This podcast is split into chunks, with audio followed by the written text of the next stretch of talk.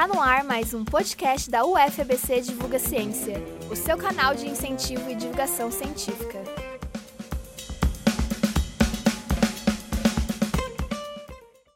No podcast de hoje, o professor Gabriel Rossini entrevista o professor Fábio Terra, vice-coordenador do Bacharelado de Ciências Econômicas da UFABC. O diálogo se estrutura a partir das seguintes questões: como as atitudes do presidente da República, desde o início da crise do novo coronavírus, ofereceram um norte para a fragmentada oposição. A entrevista faz parte do projeto Discussões sobre a Covid-19, coordenada pelo Núcleo de Estudos Estratégicos sobre Democracia, Desenvolvimento e Sustentabilidade da UFABC. Fábio Terra é doutor em Economia pela Universidade Federal do Rio Grande do Sul, fez estágio pós-doutoral na Universidade de Cambridge Atualmente, ele é professor associado da Universidade Federal do ABC, eh, onde, onde é vice-coordenador do Bacharelado de Ciências Econômicas. É? Ademais, diretor da Associação Nacional dos Cursos de Graduação em Ciências Econômicas e presidente da Associação Keynesiana Brasileira. É um prazer eh, te receber né, né, nesse projeto coordenado pelo NIDS, o FABC. Eh, eu vou organizar a nossa conversa por meio de algumas perguntas.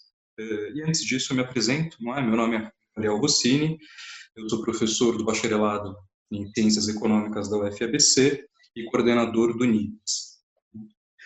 Eh, começo com a seguinte pergunta, Fábio.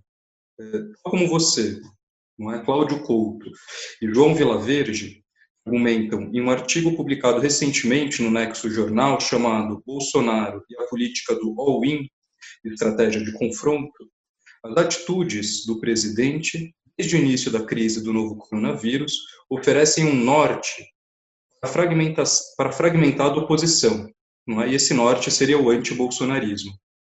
Eu gostaria que você falasse um pouco sobre isso. Então, olá, Gabriel. Eu parabenizo bastante essa iniciativa sua à, à frente do NIDS, à, de fazer com que a gente converse e grave vídeos apresentando à sociedade é, interpretações sobre o momento atual que vivemos, que talvez seja um momento absolutamente sem precedentes na história desse país e talvez na história do mundo. Uhum.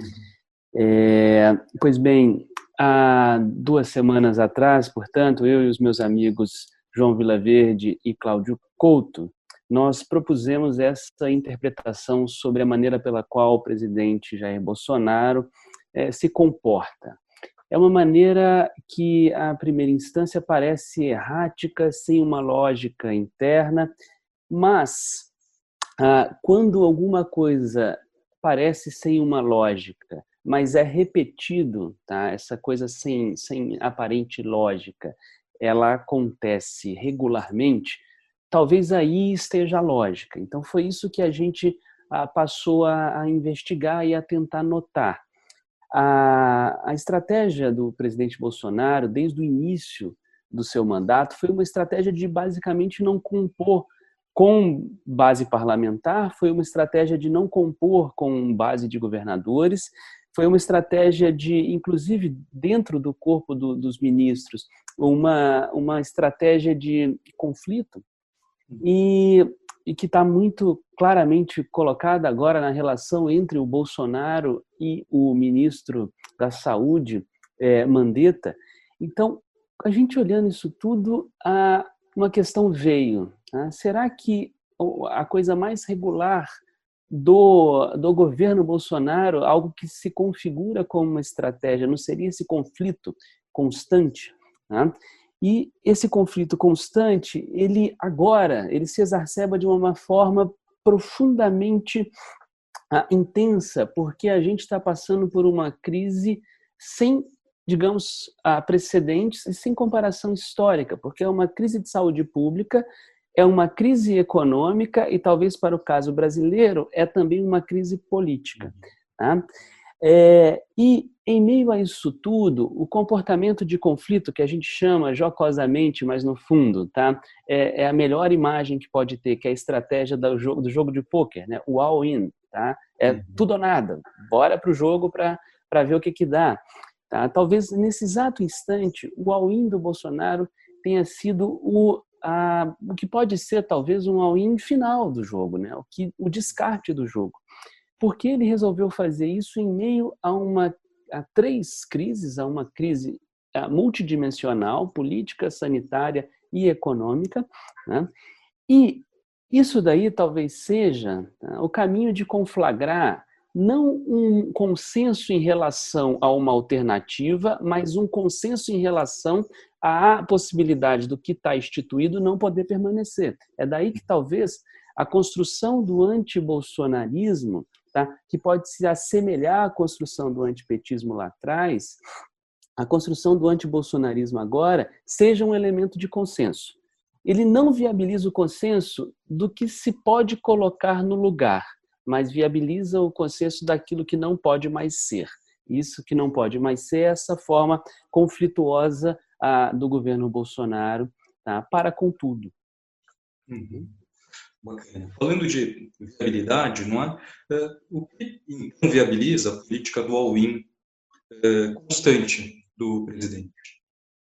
Então, na leitura que eu, João e o Cláudio fizemos, né, tem dois elementos que são do da estratégia do Bolsonaro e tem um elemento que é a estratégia da oposição e esses três elementos permitem que esse all-in ah, permaneça na medida em que o governo não tem base nenhuma e, portanto, todos os governos que se assemelharam à situação que o Bolsonaro hoje está, por exemplo, governo Jango, tá? governo Dilma, governo Collor, todos os que chegaram nessa situação caíram. Por que, que o governo Bolsonaro não caiu?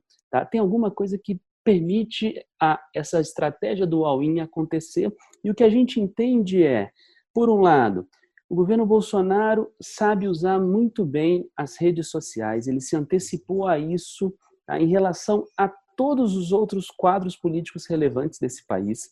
E ele conseguiu capitalizar muito bem o uso da rede social para formar um discurso de coesão.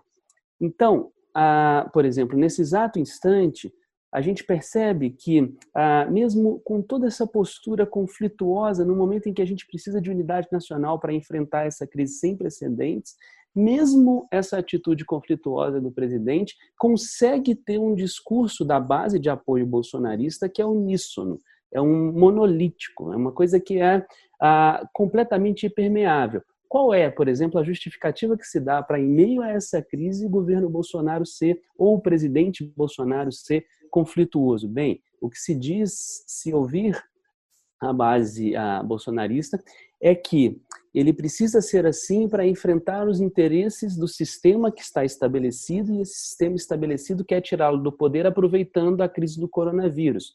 Então, percebamos, ele tem uma capacidade muito grande de construir tá? usando toda uma série de robôs, mas tendo um, um gabinete de construção de discurso, consegue unir uma base e essa base, está aí o segundo elemento, embora ela se encontre nas redes sociais, embora ela confirme o discurso, a narrativa nas redes sociais, ela é muito além das redes sociais. Então, as redes sociais é o local no qual acontece a união e a confirmação do discurso.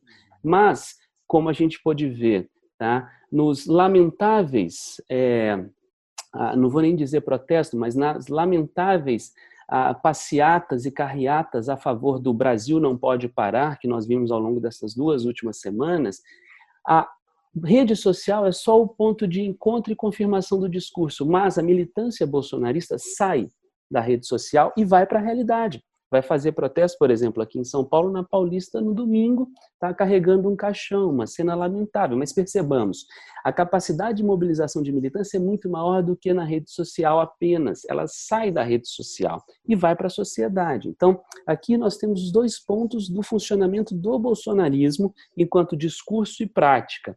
E há também, nesse sentido, algo que é caro à oposição tá? de centro-direita, centro, centro-esquerda em relação ao bolsonarismo, que é não conseguir fazer ah, essa mesma forma de estratégia tá? de ah, construir o discurso monolítico e uníssono, é, de pelo menos centralizar o discurso a bem de, de alguma coisa mais coesa, que não seja a fragmentação desses vários pontos de oposição, E há também uma dificuldade de usar os canais de comunicação que o bolsonarismo conseguiu se estabelecer. Então, ah, esses dois elementos que eu comentei, a unicidade do discurso e o, o discurso muito coeso, que sai das redes sociais, parte dela, mas sai dela e vai para a realidade das ruas, por exemplo, das carreatas, por exemplo. E, por outro lado, né, essa a dificuldade que a oposição ao bolsonarismo como um todo, portanto, de centro-direita até a esquerda, tem de usar os mesmos canais e fazer o mesmo discurso, ah, isso tudo é, permite que a estratégia do all-in do Bolsonaro, na nossa visão, permaneça. É, e como, não é tal como vocês é, enfatizam no, no, texto, não é como terminará essa mais nova, triste, anticientífica e antiluminista aventura? É, a, aí está a, a, nossa a, o nosso exercício de futurologia, né? Bem, a, a gente considera que, por hipótese, né, a, este all-in do Bolsonaro pode ter encontrado no Covid o, Royal, uh, o seu Royal Straight Flush, tá? que é justamente o, o, o oponente, uh, o adversário na mesa do jogo nesse exato instante, ele talvez esteja mais forte, mais municiado com cartas né, do que a estratégia que o Bolsonaro adotou, do que a cartada que ele tem na mão. Hum. Isso porque, ah, mais do que meramente uma crise econômica, que por si só já seria, como foi para Dilma e para o PT, tá? um elemento de contestação muito grande, tá? nós temos nesse instante uma crise sanitária, uma crise de saúde pública que acometeu muito significativamente todos os países por onde passou. Né? A gente via há duas semanas atrás qual era a condição na Itália, por exemplo, uhum. tá? na Espanha, tá? e qual é a situação agora nos Estados Unidos. O presidente Bolsonaro, ele muito mais do que uma preocupação que ele ressalta no discurso econômica com os informais ou com o símbolo que ele trouxe do vendedor de churrasquinho, a verdadeira preocupação dele na nossa leitura é uma preocupação populista de olhar o voto, tá? Ah, basicamente, o que ele alega tá, de necessidade econômica poderia ser substituído por uma ação mais incisiva do Estado que ele controla. Ele é o dono da política fiscal. Então, se ele colocasse em marcha nesse instante ah, usando métodos que nós temos na economia, nas finanças públicas, na política monetária, na política fiscal, para colocar em marcha uma política econômica contracíclica. Ele poderia ajudar a economia se ele tivesse efetivamente preocupado tá, com o desenrolar econômico da crise sanitária, mas a preferência dele não é essa, é negar a gravidade da da crise de saúde pública. O problema é que negar a gravidade da crise de saúde pública para alguma coisa que está todo mundo vendo que aconteceu aqui e no mundo inteiro, tá? é uma negação que é muito forte para a realidade. Então, a gente já começa a perceber, os dados vão mostrando isso, que a administração do Bolsonaro em relação toda, a toda essa crise que está acontecendo agora, tá? está sendo profundamente desacreditada e rejeitada. Ela ainda não se tornou Tá? Um arrependimento do eleitor que votou no Bolsonaro, como mostrou a última a pesquisa Datafolha. 83% ainda apoiam o voto e não se arrependem. Tá? Agora, isso vai paulatinamente ou paralelamente a talvez ser questionado ao longo ainda do que nós teremos de próximas semanas de, é, de ápice da crise do, do sanitária causada pelo coronavírus. Tá? Então, a depender do tamanho da mancha que agora se construir sobre a figura ah, do presidente, isso, tá? ah, colateralizado com a, a, o completo ah, desfacelar da sua, da sua administração, internamente, a gente tem hoje, basicamente, ministros se juntando de forma de bancada para enfrentar o presidente, já visto Moro, Guedes e Braga Neto e Mandetta, há uma semana atrás, Tá? Isso pode ser, portanto, a eliminação completa da sustentabilidade da base de governo, tanto pela, pelo questionamento popular, tá? quanto pelo questionamento político ah, estabelecido ah, em Brasília. Então, pode ser que agora o all-in do Bolsonaro encontre um oponente que realmente tem um jogo mais forte na mão.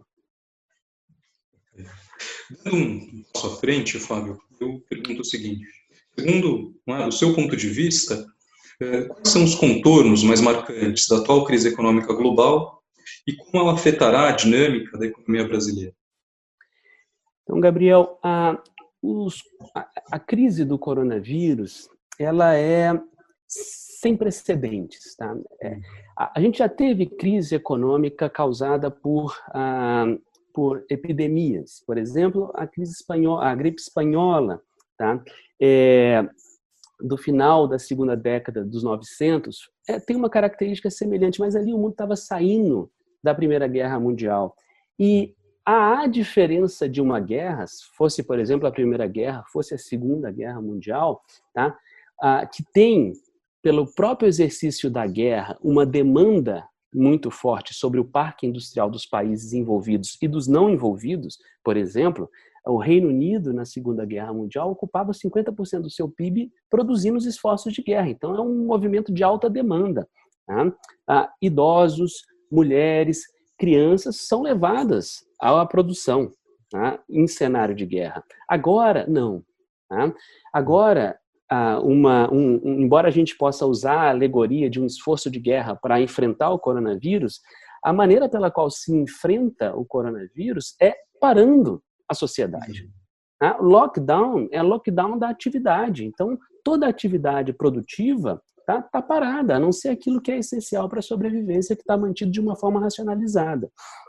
Portanto, a gente tem um cenário tá, que a atividade econômica dos países vai claramente ser derrubada, vai cair muito. Tá? Por sinal, isso me permite, inclusive, dizer uma coisa: muita gente tá, constrói a argumentação de que a China criou toda essa crise para justamente poder depois se dar bem economicamente e se tornar o país mais relevante Tá? Mas o custo da China, se ela tivesse feito isso, tá? é de um crescimento de PIB muito menor tá? do que ela teria se a atividade econômica permanecesse como estava.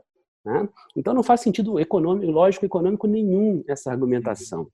Ah, e é claro que o Brasil não está diferente do resto do mundo. A gente vai ser profundamente afetado. Só que para a gente, o, o buraco talvez seja mais embaixo, porque a gente já vinha de uma situação de estagnação econômica Tá? Desde 2017, se a gente vai até 2014, a gente teve decrescimento do PIB, depois três anos de crescimento de 1%. A gente estava estagnado. Tá? Enquanto o mundo, por exemplo, o mundo dos nossos pais, dos países emergentes, estava crescendo por volta de 3,5%. Tá? Em média, ou seja, a crise nos pegou de uma maneira muito estagnada. E isso é muito ruim, porque a economia brasileira já não vinha conseguindo crescer, já estava destruindo o seu parque produtivo, a economia já estava perdendo capacidade de produção por causa da ociosidade a grande, seja das, das indústrias que nós chamamos de capital, seja da sua mão de obra que está desempregada e está desalentada em nível recorde. E agora a gente ainda vai ter a, fizéssemos ou não o lockdown, a gente teria o impacto da crise econômica de qualquer forma. As pessoas não vão sair por aí gastando dinheiro no momento em que a gente não sabe tá? ah, se amanhã a gente vai estar internado num hospital, se a gente vai ter um leito de UTI ou não. Portanto, o impacto da crise acontecerá de qualquer forma. Isso vai encontrar uma economia brasileira profundamente estagnada. Então, o impacto aqui talvez seja maior do que nos países nossos pares e nos países avançados. Fábio, por fim, é, quais são as medidas necessárias para ao menos atenuar as consequências da crise no Brasil? Então, Gabriel, uh, necessariamente nós precisaremos do setor público atuando e dentre tá, União, estados e municípios, União é quem tem capacidade maior de fazer política fiscal é a única que tem capacidade de fazer política monetária e, portanto, a gente vai precisar da União como nunca na história desse país se precisou da União. Né? E, portanto, que é importante que a gente entenda que a União vai precisar, um, ela vai precisar amplificar e fazer chegar mais rápido possível a sua renda básica emergencial às pessoas. Seria muito relevante que a União aumentasse um pouco o dispêndio de 600 reais por pessoa para mil. Né? Ela já tem um abono maior para mães solteiras, Porém, seria necessário que a população como um todo, atendida por essa renda básica emergencial, tivesse a chance de ganhar mil reais. Mil reais, por exemplo, significa basicamente a renda tá, que 60% dos brasileiros têm, de acordo com os dados da PNAD. Portanto, seria muito importante se a gente conseguisse fazer chegar e rápido a este valor. Para além, já veio há, alguns dias atrás a medida provisória sobre o mercado de trabalho. É, na minha opinião, essa medida ainda foi relativamente modesta, porque, por um lado, tá, embora ela, ela mantenha de alguma forma a renda das pessoas, tá, ela vai acabar implicando que muitas pequenas, micro e médias empresas continuem tendo que despender para custear de alguma maneira a folha de trabalho, a folha de pagamento. É, o problema é que o custo para se pegar um financiamento agora, para se custear uma folha de, de, de, de pagamento, ainda que tá, você ah, talvez o, o microempresário ou o pequeno empresário vai ter que custear só uma, uma parcela dessa folha de pagamento, ainda assim, pegar um financiamento para isso no momento em que eles não estão vendendo nada é muito ruim. É um custo de, de, de oportunidade muito grande. Talvez seja melhor efetivamente fechar a empresa tá? e depois tentar reabri-la em algum outro momento. Tá? É melhor, talvez, decretar uma falência do que pegar um financiamento de dois, três meses sem nenhum tipo de recurso ingressando. O governo brasileiro tinha que fazer como está sendo feito ah, em vários países que têm nível de, de renda, de PIB absoluto parecido conosco. Ele tinha que assumir a folha de pagamento tá? de micro, pequenas e médias empresas. Tudo bem? Claro que isso acabaria impondo, talvez, alguma redução da remuneração média das pessoas tudo bem? Mas alguma redução ainda é melhor do que o desemprego. Tá? No momento da crise é muito difícil a gente não distribuir coletivamente os, as perdas e a gente vai ter perda de todo jeito. Tá? Uma terceira medida que é fundamental que o, o Estado brasileiro, a União, faça é dar mais poder de ação. Tá? Isso vai envolver, então, repasse de recursos, para estados e municípios, porque são estados e municípios que aplicam efetivamente, no nível mais localizado possível, a política de combate ao coronavírus. Portanto, a União tem a, os meios na mão. Agora, a objetivação dos meios nos fins vai necessitar que estados e municípios tenham maior poder de ação. Tá? Isso é muito importante que a gente faça. E, por fim, é importante tá, que o Banco Central efetivamente tenha esse poder de de estabilização do sistema financeiro, porque o sistema financeiro vai ser afetado em algumas frentes, ele vai ser afetado porque o nível de inadimplência deve aumentar, ele vai ser afetado porque, de alguma maneira, ele vai sofrer com ah, ativos que ele comprou que foram muito desvalorizados, ele também é, deve sofrer por conta de, de não conseguir, talvez, desarmar posições que ele estava colocado, porque o cenário econômico até um mês e meio atrás era um, e de repente ele foi desfeito muito rapidamente. Portanto, essas quatro frentes de ação exigem a união, porque a União é dona do Tesouro Nacional, faz política fiscal, a União é controladora do Banco Central, ela faz política cambial e, sobretudo, monetária, e todas estas são requeridas agora para a gente poder, como você muito bem disse, amenizar, atenuar o tamanho da recessão, sabendo que fazer com que o setor público sozinho retire a recessão tá, é impossível. Portanto, é exatamente isso. Sem medidas nenhuma, a recessão vai ser extremamente profunda. Com medidas, tá, ela pode ser atenuada. Ótimo, Fábio. Fico muito agradecido pelo seu interesse e disponibilidade. É, e voltamos a, a nos falar. Muito obrigado, Gabriel. Eu que te agradeço a oportunidade, a possibilidade de conversar com você aqui para esse importante tá, ato do, do NIDES, da UFABC. E, claro, todos nesse período fiquem em casa.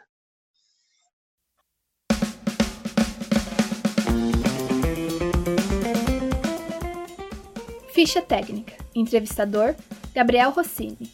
Entrevistado: Fábio Terra. Edição de som: Bruna de Souza. Música: Breeds, Dan Lebovitz.